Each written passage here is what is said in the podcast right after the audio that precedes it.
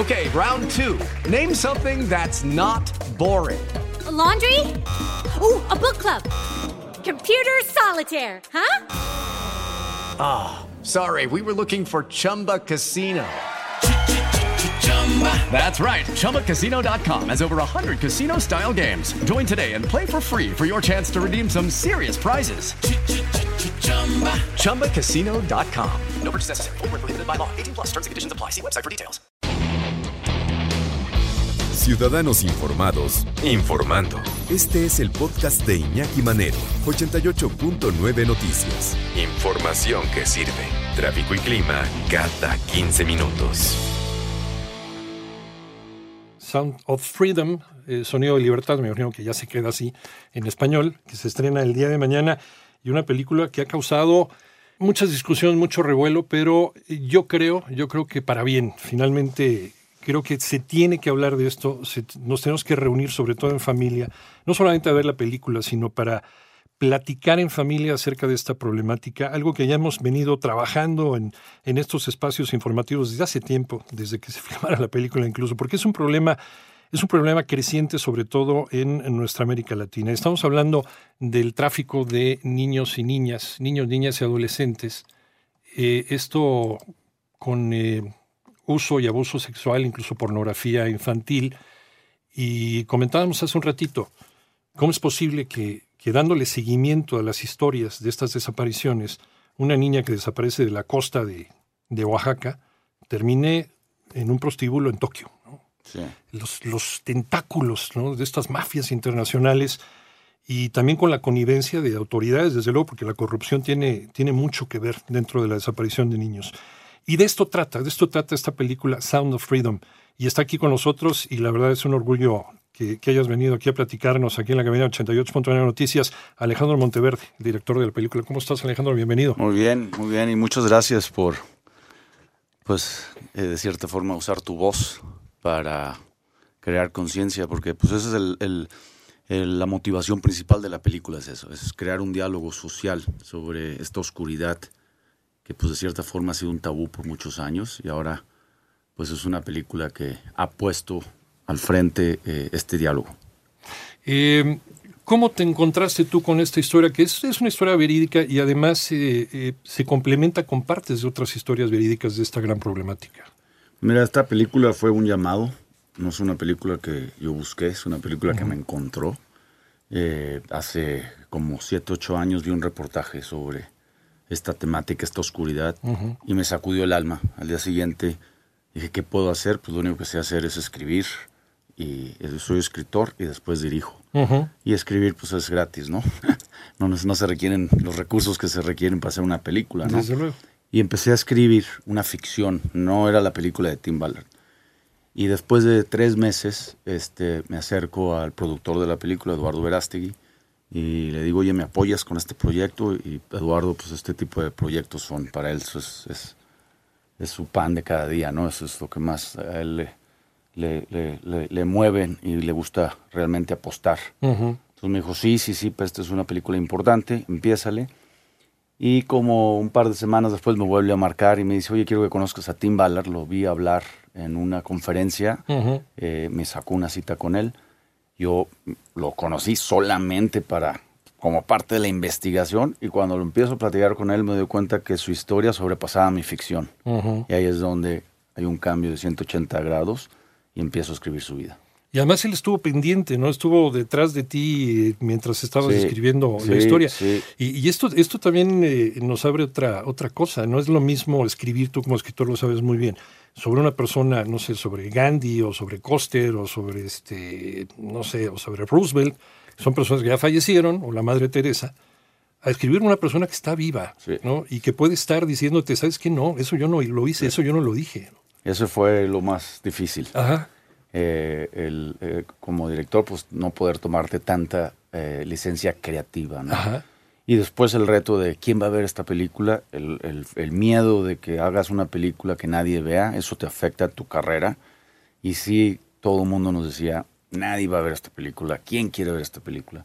Y el salir, el 4 de julio, que es la, la, la etapa más difícil para una película independiente, salimos contra las franquicias más grandes, Indiana Jones, eh, Misión Imposible y sobrepasarlos en taquilla. O sea, la película ya está, está acercándose casi a los 200 millones de dólares en Estados Unidos y pues para mí es muy importante estar aquí en México eh, y que la audiencia venga a apoyar porque la primera semana es la más importante. O sea, Y que es- mañana, porque mañana. si no, si no, si no nos apoyan la primera semana, pues Ya sabemos. ¿no? Eh, Empieza otra vez la invasión de, sí. de las otras películas. Este es el tema, el tema oficial de la película Sound of Freedom, Sonido de Libertad, y lo interpreta alguien que tú conoces muy bien, Alejandro Monteverde, Mi hija tu hija. cantándola. Qué bonito, Sí, también, ¿no? Sí, sí, sí, sí. Ayer en la premier también en vivo. Tiene 15 años, entonces sí, sí, este, fue un honor, ¿no? Hoy se estrena, hoy, mañana se estrena más bien eh, eh, Sound of Freedom. Ayer fue una premier para, para prensa, Sonido de Libertad, y estoy platicando con Alejandro Monteverde, director de esta, de esta cinta, que ha causado polémica en los Estados Unidos y seguramente de oídas en, en todo el mundo, porque hay mucha expectativa porque se estrene la, la cinta, Alejandro. Sí, pues en Estados Unidos pues, salimos. A nivel político, Sí, incluso. sí, hubo, hubo, no sé por qué. Aparece, ah, todo, toda esta película ha sido un fenómeno desde Sí. la taquilla, pero también desde los ataques. Pues hubo- tuvieron ahí unos ataques muy, muy, yo los vi como muy raros. No, yo digo además De las innecesarios. ¿no? etiquetas, Sin- unas etiquetas así de sin argumentos, conspiraciones. sin nada, sí. sí. Y empezaron los ataques, muchos eran sin haber visto la película. Entonces, eso no lo entendimos, pero lo que sí parte del fenómeno es una vez que te etiquetan, es muy difícil romper esa etiqueta. Y ya no sales y la película truena. Eh, es un peligro. Cuando la media, los medios te etiquetan, ya, ahí mueres, ¿no? En este caso, la audiencia salió a defender la película, a aclarar que no es cierto, y empezó el de voz en voz. Eso fue, yo creo que el fenómeno, el ataque y la audiencia y la, la separación. Hay una página de, de críticos, eh, se llama Rotten Tomatoes, Sí, sí, sí, cómo no. y por dos semanas era más de 10 mil audiencia certificada, 100%. Eso yo nunca lo había visto. 100% en Rotten es 100%, imposible. Yo, yo he visto 90, pero la, 100 no, nunca. no, Sí. 100. Y la crítica, o sea, había una separación enorme.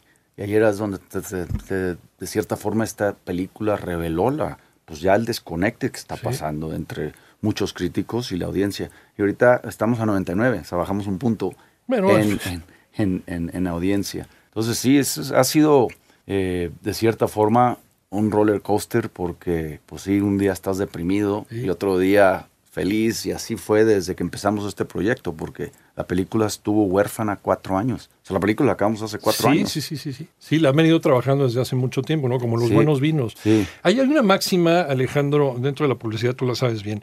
No importa que hablen bien o mal, pero que hablen. No sé si te acuerdas de una película que se llamaba El crimen del padre Amaro, de Luis Carlos claro, Carrera. Claro, claro, ¿no? claro. Eh, la película a lo mejor no hubiera hecho tanto como hizo, de no Sí. haber sido por las críticas de, Sí. desde el poder, incluso del mismo secretario de Gobernación entonces en México, que cómo era posible que esa, esa indecencia fuera a pasar en el cine. Se convirtió en la película más taquillera en la historia del cine mexicano, ¿no? Sí, yo creo que un- un- eh, una buena forma de mercadotecnia es decirle a, a la audiencia, no vayas a ver esta Claro. película. ¿Qué vas a hacer? La van a ver, Lo ¿no? primero es, vas a ir a verla. Entonces, este, yo creo que también eso fue parte del, del, parte del éxito, pero lo más importante es la gente sale inspirada. No es una película que te deja bajoneado, es una película que te deja en un estado de reflexión, pero de esperanza. Es una película familiar, o sea, Claro. la, es PG-13, para la audiencia de Sí, 13 años, entonces es, es una película eh, que explora una oscuridad, pero la exploramos por medio de un vehículo de esperanza. Y es una odisea cinemática. cine- o sea, cinemática. No, este, no abusas, no abusas del, del morbo como para poder este, vender, como pues, pueden ser algunos otros Sí. cineastas, sino que utilizas también, es un gimmick importante como es el thriller, ¿no? Sí. Utilizas una, una historia de aventuras, pero una historia real, para contar una historia también real. Finalmente, me acuerdo que decía el, el director Peter Greenaway, eh, alguna vez le preguntábamos en una entrevista y nos regañó porque le decía, pues, oye, este, el cine se trata de contar historias. No, no se trata de contar historias, se trata de provocar reacciones. Sí, Pero aquí estás provocando reacciones y además estás contando una Claro, historia y una sí. historia con muy buen ritmo, sí, Alejandro. sí. Y, y- y usando la poesía y la belleza del cine. Es una Ajá. película que mu- la audiencia lo dice, dice, me gustó mucho la película y después se paran porque la disfrutaron, pero está el conflicto de cómo puedes disfrutar una película de esta temática. Y esa fue lo más complejo, porque el cine es para disfrutarse. Claro. Entonces la intención era, yo creo que disfrutes la película, que la cinematografía y, y es, de cierta forma usar el lenguaje bello de la cinematografía para explorar una oscuridad y revelar una verdad. Es usar de cierta forma elementos dramáticos, pero siempre, siempre eh, eh, que la audiencia realmente involucrarlos en lo que es la magia de experimentar una película. Combinas eh, dos cosas muy importantes, el cine como entretenimiento, pero también el cine como reflexión. Y eso es muy difícil de conseguir. O sea, es que la gente se pase, mejor las dos horas que dura la película, se divierta, no se esté removiendo en el asiento, no se aguante las ganas de ir al baño, porque aparte te mantiene en tensión. Y luego llegando a casa o, o yendo a cenar o a tomar un café, reflexiona sobre la película. Pues mira, eso es lo más importante, la, la motivación. Una de las cosas cuando nos atacaron todos los ataques en Estados Unidos, yo me escondí por dos, tres semanas, no di entrevistas, no di nada. Y después el mismo equipo que tra- ya hizo la película, de los todos, pues, pues, un grupo de artistas grandes, que para hacer una película se requieren mucha gente, ¿no? Todos empezaron a, pues, a poner presión, oye, sal a decir cuál era la motivación, era muy simple, era hacer una película para crear un diálogo, un diálogo importante que crea conciencia y ya de ahí, pues a lo mejor provocar un cambio, ¿no? Lo que es el efecto dominó. Lo primero que se tiene que hacer es crear una plática. Y pues esa fue la intención, la motivación fue muy pura, pero también es cómo, de cierta forma, es crear este diálogo, pero usando la magia del cine y que la gente disfrute la película. Bueno, es que desde luego la persona que hace el, el papel, uno de los papeles principales en la cinta es un hombre también muy comprometido con la espiritualidad y con los valores humanos, Jim Caviezel, quien recordamos que hizo el papel de Jesús en, en La Pasión de, de- de Cristo. No habrá sido muy difícil convencerlo. No, fue, fue, fue un poco al revés. Parte de, de- de ser cineasta es pues abrazar el rechazo. Sí. Yo ya llevaba como cuatro o cinco ofertas a diferentes actores. Para mí era muy importante que el actor se pareciera mucho a Tim Ballard, Ajá, el que basado en la vida real. Y pues Jim Caviezel tiene pelo Sí, negro. Pelo negro. Entonces, eh, después de esos rechazos, yo iba a poner la quinta oferta cuando me habla Tim Ballard y me dice, oye, tú nunca me has preguntado a quién yo quiero que me interprete. Le dije, Claro. ¿quién? Me dice Jim Caviezel. Wow. Entonces, voy, lo conozco, voy ahí yo como diciendo, es que este no, no, no es el, el- el personaje. Cuando lo veo, trae una greña hasta el hombro, pelo negro, barba Ajá. negra. Pero empezamos a platicar y empieza a llorar. Y me dice que sus tres hijos, que él le rescató a tres niños, Qué sus bárbaro. tres hijos los adoptó de China. Y dije, no, pues un actor que tenga esa convicción está dispuesto a morir por la película. Ya y cuando eres un cine independiente, entonces dije, oye, ¿nos- ¿te puedo pintar el pelo de rubio? Me dijo, claro. Y al día siguiente le pinto el pelo de rubio. Los ojos de él son azules, Sí, sí, pero sí. se revelan más azules cuando el pelo se le pinta de, de rubio. De rubio. Y ahí estaba Tim Ballard. Y los vi juntos y eran idénticas. Sí. Parecían... Er- dije, Eran "Wow". como hermanos. ¿eh? Sí. Yo también tuve oportunidad de ver las fotografías y dije, qué bárbaro. Mejor no lo pudieron Sí, haber escogido. Aguántame un segundo, Alejandro. Alejandro Monteverde, director de Sound of Freedom, Sonido de Libertad. Estamos platicando de las cintas. Se estrena mañana aquí en México. Platicando con Alejandro Monteverde, director de Sound of Freedom. Se estrena el día de mañana en eh, la República Mexicana. Ya se había estrenado allá en los Estados Unidos. Ya sobrepasado, nos decía Alejandro, 200 millones de dólares, ¿verdad? Ya en, ya en taquilla. No, todavía no. Creo que andamos en arriba de 180. Arriba de 180 millones de dólares. Pero es, una, es una muy Pero buena seguimos cifra. en salas. creo que seguimos en sales, muchas salas en, todavía en Estados Unidos. Entonces ahí se, se sigue llenando la cubetita. Bueno, además de que es un problema internacional, eh, Alejandro, supongo que tuviste que hacer mucha investigación, además de lo que te decía Tim Ballard sobre su experiencia. Sí. Eh, rápidamente una sinopsis para no echarles a perder el- la película. Eh, es, un, es un policía, un, un hombre, un guardián de la ley de los Estados Unidos que trabaja en, en- en esta agencia norteamericana, pero que se compromete no solamente de, de- de manera laboral, sino también de manera humana, personal, espiritual, ¿no? sobre el tráfico de las personas cuando eh, se sabe la desaparición de un niño y una niña, ¿no? y un- el padre desesperado. ¿no? Sí.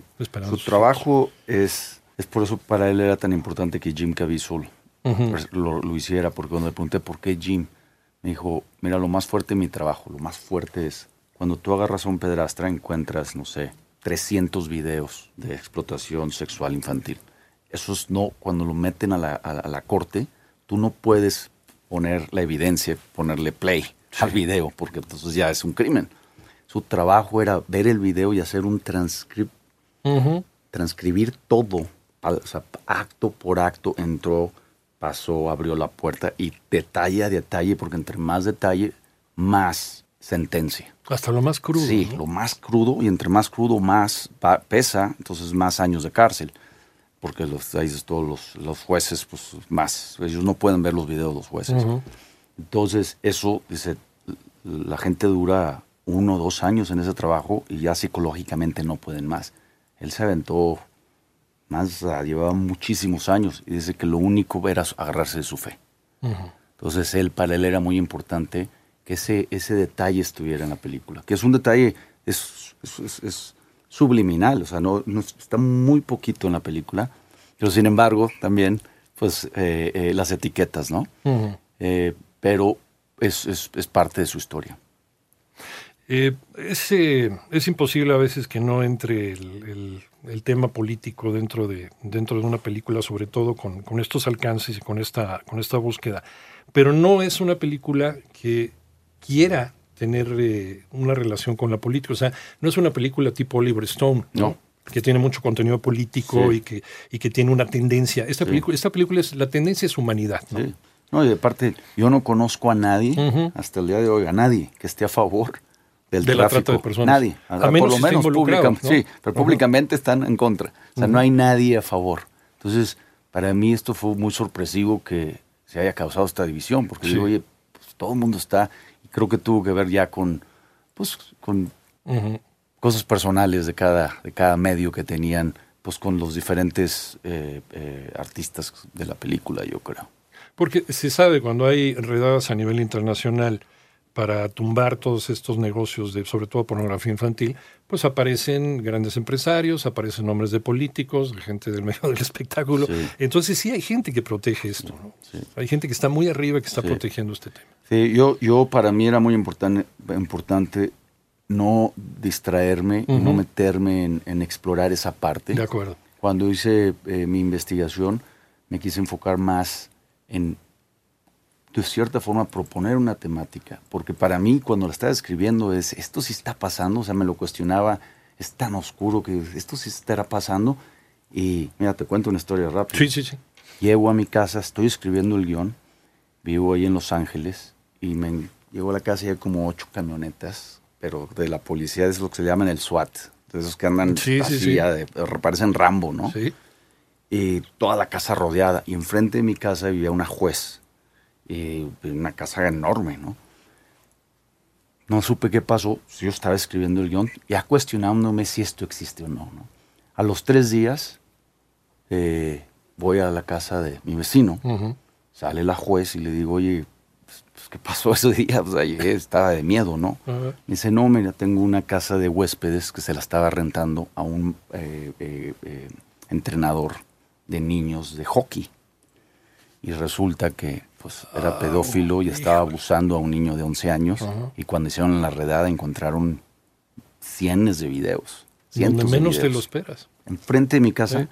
Y yo me acuerdo muy bien de él, porque por alguna razón le gustaba estacionar su coche enfrente de mi casa. Yo si está la, ya sabes, al típico vecino, ¿no? Dice, está toda la calle, está ahí, ¿por qué no te Sí, ¿por qué estacionas te del otro lado? Y siempre como eh, hubo ese pique. Y pues yo escribiendo la película enfrente de mi casa. Ya fue cuando empiezo realmente a darme cuenta que esto solamente es la punta del iceberg. Sí. Esto solamente es proponer una temática para, para crear este diálogo que estamos teniendo. O sea, gente como tú, que tiene voz, que tiene el micrófono, es empezar al diálogo. Porque el diálogo crea conciencia y al crear conciencia es donde ya empezamos a ver cambios. Eh, hay un experimento, no sé si lo viste en internet, de una persona que está en una van afuera de una casa con los padres de una niña que están dentro de la van y este hombre trae una computadora y retó a los papás a que él, él solo, conectaba con esta, con la niña que vivía en esa casa y en media hora la sacaba de su casa.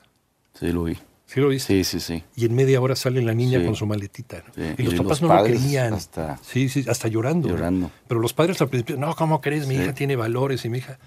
¿Qué le dices a los padres de familia ante esta realidad y, y luego de ver la película? Pues Los predadores eh, eh, ahora ya no, no solamente es en la calle, ¿no? Ahora ya es en las redes sociales, ya es también eh, psicológicamente pueden abusar de los niños, psicológicamente. Entonces, es, es ahora, yo creo que algo es escuchar, escucharlos, protegerlos. Es el trabajo principal, yo creo, de, de- de- de ser padre, ¿no? Y yo creo que también esta película, pues, abre ese diálogo. ¿Cuántas veces no llega un niño eh, y le dice a sus papás que el maestro o que el propio tío o que el amigo del hermano eh, está haciendo cosas inapropiadas y los padres muchas veces no les creen, porque son niños. Yo creo que después de esta película eh, eh, y después de este diálogo, este diálogo social que está sucediendo, yo creo que ya vamos a tomar más en serio, pues, escucharlos, escucharlo a los niños y protegerlos. Fíjate, algo que también me llama mucho la atención. En Japón, alrededor, cuando estaban matando los japoneses las ballenas, Sí. todo el mundo se unió a proteger Sí. las ballenas. Pero no decían las ballenas de Japón, decían las ballenas. Las ballenas. Si en las Amazonas están cortando los árboles, el mundo entero protejamos. ¿Por qué no hacemos lo mismo con los niños? ¿Por qué si hay un niño que lo están violando ocho veces al día? No decimos, ah, no, porque es que ese niño vive en Haití. Es el- yo creo que ese es el futuro del mundo. Deberían Es un tener la país misma. pobre, ¿no? Claro, tendrían que tener la misma protección que una ballena. Claro. Entonces ahí es donde empieza también cuál es la prioridad. O sea, cómo queremos que un niño cuide a una ballena o no corte un árbol si lo abusaron. Entonces yo creo que es, una, es un ciclo vicioso. Eh, yo, yo me considero parte del problema. ¿Cuántas veces no vas en el coche y se te acerca un niño de 6, 7 años a venderte chicles y ya lo vemos normal?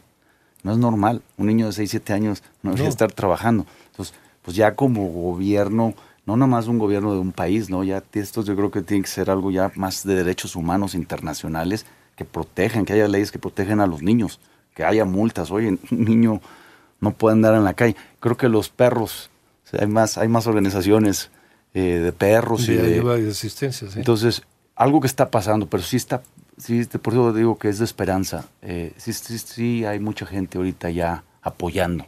Sí empezamos a ver todas estas organizaciones que nos han hablado para dar gracias. Si no sabes que ahorita, pues de repente sí, sí hubo una,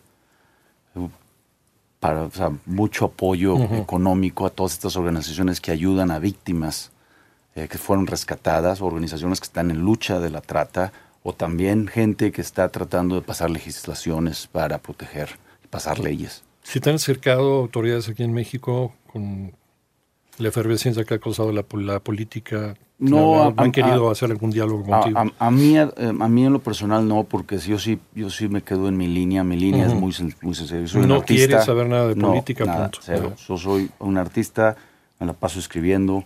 Eh, esta- pues te digo, después de esta película escribí cuatro o cinco guiones Sí, más. sí. Estoy- ahorita estoy en preproducción de mi nueva película. que sale en marzo, ¿no? Nos decías. O sea, ¿verdad? sale en marzo, el Ajá. 8 de marzo sale esta película que Sí. se llama Cabrini. Eh, es, una película también eh, que explora eh, la vida del inmigrante en Estados Unidos, pero esto es en 1890, en Nueva York. Una- es una, mi- una- una mujer inmigrante, y también el poder de la mujer. Es una mujer que llega a, a Nueva York en 1890 y o sea, cambia revoluciona eh, la vida del inmigrante italiano y crea un imperio igual de grande que los Rockefellers y los Vanderbilts. Pero este Pero ¿por qué imperio, no sale ella en los libros de historia? no? sí, es, es- es un personaje, es como Sí. un Gandhi que nadie conoce. Claro. Entonces es- esta película explora eso y ahorita eh, eh, me voy a, a Malta, y empiezo a filmar otra peli. Entonces me la paso, pues es mi forma de mi, mi terapia, escribir, escribir, escribir. Entonces sí trato de no, me quedo en esa línea, todo lo que sea político, eh, pues no es, no es, no es, no podría ni opinar, porque no soy experto, no tengo, no, no, no leo de política mucho. Para mí siempre la política ha dividido. Me gusta más platicar de cosas que una, ¿no? O sea, eso es lo, eso es lo más. Y para mí el cine debe pues, crear una unión más que una división. Y ese es el, el- el cine que me gusta explorar. Eh, la película a mí que más me afectó fue La lista de Schindler. Sí, cómo no. Y me acuerdo muy bien, en ese tiempo no tenía ni coche y dormía en sillones de amigos, ¿no? Todavía estaba estudiando cine. Iba caminando, la vi, era de noche, fui a verla solo al cine y empecé a reflexionar. Dije, ese es el tipo de cine que quiero hacer. Sí, Era el cine que- examen profesional de Spielberg, la Sí. hizo precisamente para, para graduarse como... Sí. Y ¿no? gran como- película. Para como mí es su mejor película. Sí, Pero si te fijas, es una película que explora una oscuridad, pero la fotografía y todo, la forma que es contada, es, es- es muy bella la película. el ¿no? blanco y negro. Sí. ¿no? Eh, ¿Cómo ha cambiado y cómo va a cambiar la carrera de Alejandro Monteverde, Sound of Freedom? Tu Eh, forma de dramática. hacer cine en el futuro. Dramáticamente ha cambiado. Este, más que nada, como siempre me ha gustado explorar proyectos que propongan temáticas eh, eh, complejas. Antes era muy difícil que mis proyectos se fondearan. Ahorita, después de esto, eh, gracias a esta película, eh, ya se- esta película reveló que, haya, que hay hambre para este tipo de proyectos. Hay hambre de, de la audiencia que quiere ver películas con contenido que tengan significado, que no nada más te entretengan, sino que también te dejen en un estado de reflexión. El cine que a mí me gusta es el cine que empieza cuando la película acaba. Ese es el cine. Y esta película, me, me ahorita, pues gracias a eso se abrieron muchas puertas que estaban cerradas. Este, se empezaron a abrir y muchos proyectos que también tenía ahí estacionados, que también exploran temáticas complejas, ya se empezaron a, a mover, ¿no? Entonces estoy muy agradecido con, con, con- le debo mucho a esta película. Ujú. es, el, es ese tipo de cine que mencionas que, que la película empieza a correr ¿no? cuando, cuando aparecen los créditos. Sí, Pero está corriendo en tu mente y estás haciendo análisis y estás pensando de qué manera puedes tú apoyar sí. a que las cosas cambien. Sí, sí. Y, y yo soy, pues soy, yo soy estudiante de cine hasta la muerte. Eh, uno de los cineastas que más ha influenciado mi carrera es este Andrei Tarkovsky, Tarkovsky. que también hace cine complejo, Sí. eh, otro, tiene completamente otro ritmo, pero es, es- es mi maestro. Entonces esta última película es un homenaje a Tarkovsky. Dije, quiero filmar una película como él la filmaba, era una coreografía, era un baile entre el- los personajes, muy teatral de cierta forma, muy operático, eh, que, en, en cómo coreografiaba eh, los personajes. Así es como filmé eh, mi nueva película.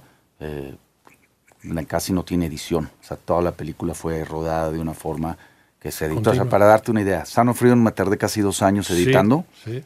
Cabrini, en, el- en un mes ya teníamos el primer corte. Porque no había, no había, es, es, es- solamente había una forma. Ajá. Y era una forma de cómo se protegían los directores antes, porque no los dejaban editar. Entonces filmaban de una forma y es, ahí está, nomás hay un tipo de... No puedes explorar varias opciones. Y pues ese es el... el- el- el- seguimos en eso y seguir contando historias que creen estos diálogos, ¿no? Y que provoquen esta reacción. Exacto. Sound of Freedom, una película que te va a divertir, te va a entretener, no te vas a querer parar del asiento, pero además te va a, a permitir ¿no? que algo gire dentro de tu mente. ¿no? Muchas gracias, Alejandro. Gracias Muchas por esta gracias, película y- gracias por esta visita. no, muchas gracias a ti por darnos el espacio y crear esta conversación. Eso es, este es realmente, estas son el tipo de pláticas que fue la motivación más pura de la película. Y sí, invito a toda la audiencia que, que vaya a verla esta primera semana. Somos, Sí. somos una película chica que requiere mucho de la, del, de- del- del apoyo de voz en voz. Entonces esta semana eh, invito a todos que, que vengan a apoyarnos. Y ya verás que sí. Mañana, mañana se estrena en la República Mexicana Sound of Freedom. Por favor, no se la pierdan. Alejandro Monteverde. Gracias. Muchas gracias. Esta es tu casa. Muchísimas gracias.